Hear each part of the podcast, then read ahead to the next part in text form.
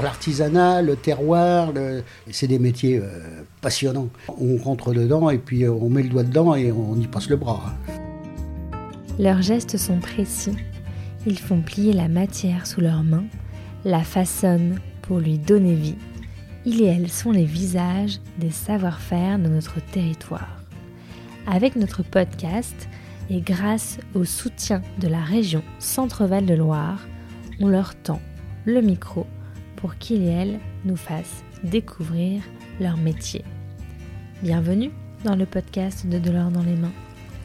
Les poires tapées, c'est un savoir-faire qui remonte au XIIe siècle. De retour des croisades, les paysans ont appris à conserver les fruits en les faisant sécher, ce qui permettait de les conserver plusieurs années. Ce savoir-faire a été redécouvert par Christine et Philippe qui remettent en état des vieux fours de leur village pour réhabiliter cette ancienne recette. Ils créent alors de nombreux produits à base de pommes et poires tapées et sont désormais courtisés par des restaurants et leurs chefs dans toute la région. Je retrouve Philippe dans sa boutique pour qu'il nous raconte son histoire.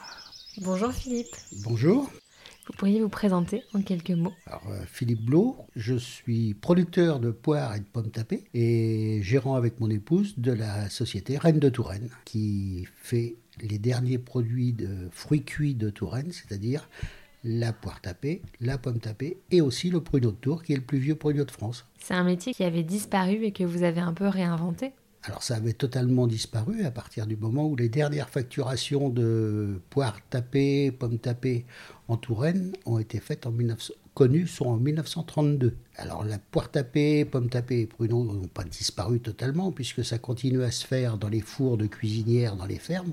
Ce qui avait disparu, c'est la technique des grands fours. C'est-à-dire c'est dans des grands fours où on met 180 kg ou 200 kg de poires d'un seul coup pour faire des poires tapées Bon, les prunes, c'est 90 kg, les pommes, c'est 100 180 kg. Euh, c'est des grosses quantités, on va dire. Mais alors c'est quoi une poire tapée ou une pomme tapée? Alors, c'est avant tout une technique de conservation. Poire tapée, pomme tapée sont des fruits qui ont été déshydratés dans un four à bois. C'est à l'origine. Aujourd'hui, il y en a qui travaillent en four électrique, mais on n'a pas tout à fait la même qualité. Et donc ça se passe comment? Alors déjà, ces grands fours-là, avant de les mettre en route pour euh, une saison, on va mettre une semaine à les chauffer, à les amener à la bonne température. C'est des fours en quelle matière? Les plus anciens qu'on a utilisés, c'est à partir du XVIe siècle. Euh, c'est des fours qui sont en pierre, donc en tuffeau, ou en briques. Et il existe aussi des fours en briques et tuffeau. Et ils ne se chauffent pas de la même façon. Donc on va chauffer le, four. Donc ces ces fours-là ont horreur du choc thermique. Donc la première chose qu'il va falloir faire, ça va être de les chauffer tout doucement, de les monter tranquillement en température. Premier jour, on va faire une chauffe avec euh, l'équivalent d'un gros fagot de bois. Surtout pas utiliser de sarment parce que c'est trop violent. Avec du bois assez, euh, on va dire assez fin pour faire une chauffe qui va être toute douce. Le lendemain, on va faire une deuxième chauffe qui va être un petit peu plus forte. On double, grosso modo, on double la quantité de bois à chaque, chauffe. Pour arriver au bout de cinq jours à mettre euh, carrément pratiquement un mystère de bois dans le four et c'est une grande chauffe. Et là, le four va être prêt à travailler.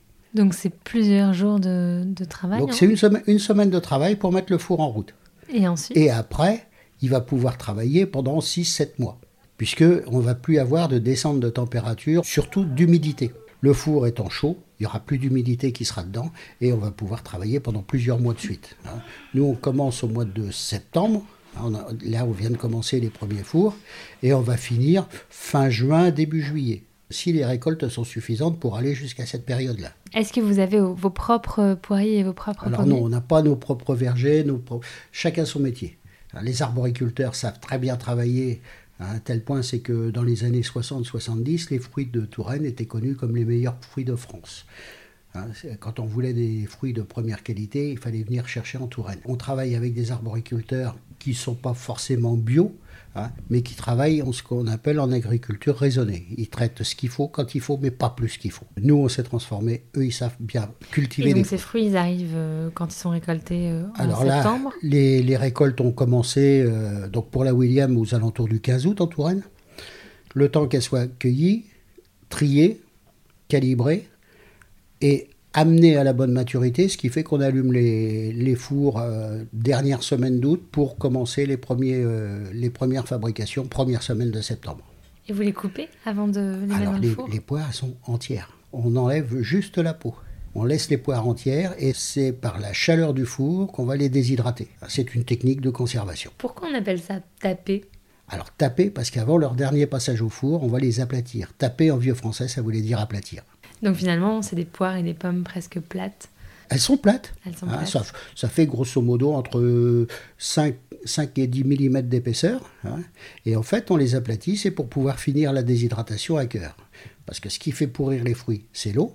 Quand on arrive au bout du quatrième jour, le, le vendredi, euh, à des, des fruits qui sont euh, tout fripés, on voit bien qu'à l'extérieur, ils sont parfaitement déshydratés. Mais à cœur, on n'en sait rien, elles sont entières.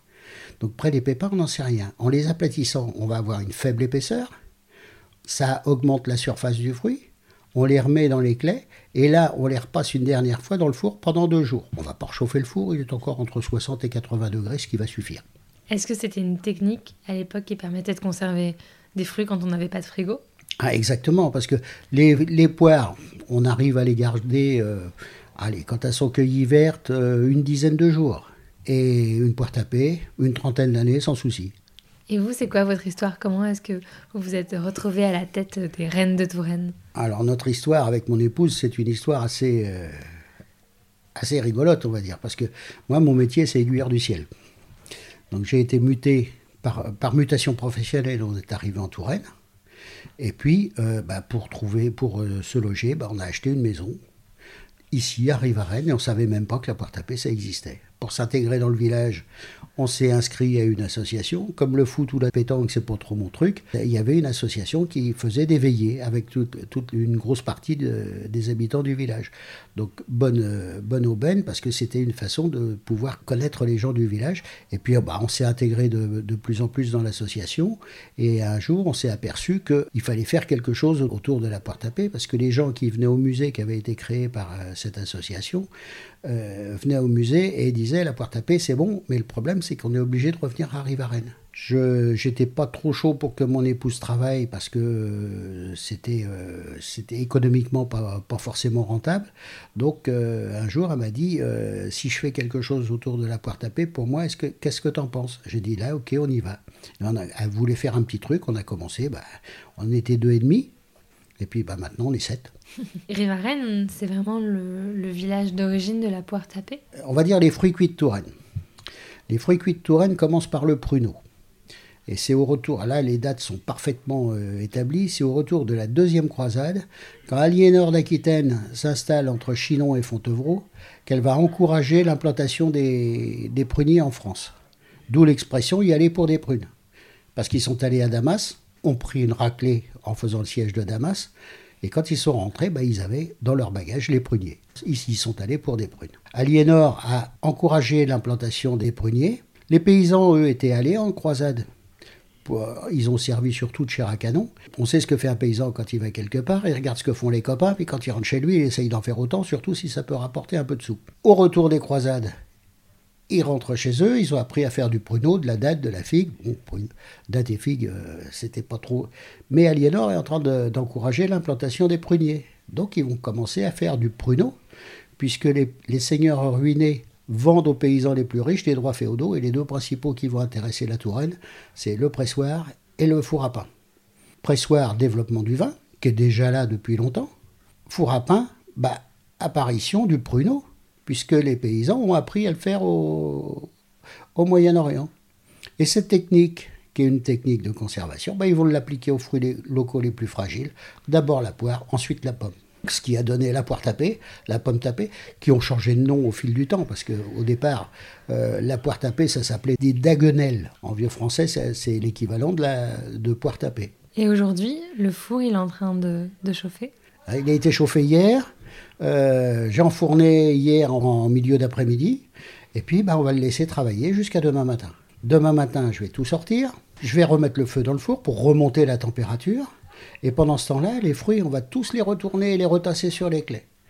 Parce que ça déshydrate plus d'un côté que de l'autre. Et contrairement à ce qu'on peut penser, c'est côté voûte que ça, que déshydrate le plus et non pas côté sol, même si la sol paraît plus chaude que la voûte puisqu'on fait le feu dessus. Donc on va les retourner. Pendant ce temps-là, le four va chauffer. Une fois que le four va être arrivé à la bonne température, qui va être déterminée en fonction de l'avancement des fruits, donc là, c'est tout le savoir-faire et le feeling qui va jouer. Les fruits retournés, le four arrivé à température, on nettoie le four comme pour faire du pain et on va réenfourner jusqu'à, là on est mercredi, donc jeudi. Jeudi matin, même opération. On sort tout, on retourne, on remet le feu. Une fois que tout est fait, on réenfourne et on va attendre le vendredi. Donc vendredi matin, ça va être un peu particulier.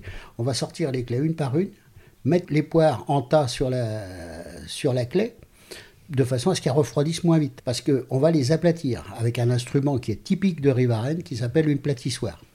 Une fois que les fruits vont avoir été aplatis, pour pouvoir finir la déshydratation à cœur, on va les réenfourner une dernière fois pour deux jours, sans, sans rechauffer, puisque le four est encore entre 60 et 80 degrés et que ça suffit pour finir le peu de déshydratation qui est nécessaire. Donc éplucher lundi matin, sortie du four dimanche dans la journée, 180 kg le premier jeu d'enfourner, il va rester entre 20 et 25 kg qui après tri vont nous donner 18 kg. Parce que dans le dans lot, il y en a qui ont pris un petit coup de feu, il y en a qui ont pris un coup de couteau à l'épluchage, il y en a qui ont des formes bizarres. Alors toutes celles-là, on les élimine.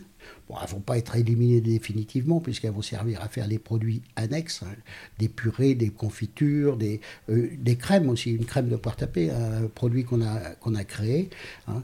Et ça va, ça va permettre d'avoir pratiquement zéro perte. Et qu'est-ce que vous avez envie de, dire aux jeunes qui hésiteraient à aller vers des métiers comme ça, de la gastronomie, de la production, de l'artisanat C'est sûr. Alors l'artisanat, le terroir, c'est des métiers euh, passionnants. On, on, rentre dedans et puis on met le doigt dedans et on y passe le bras. Merci Philippe. Voilà.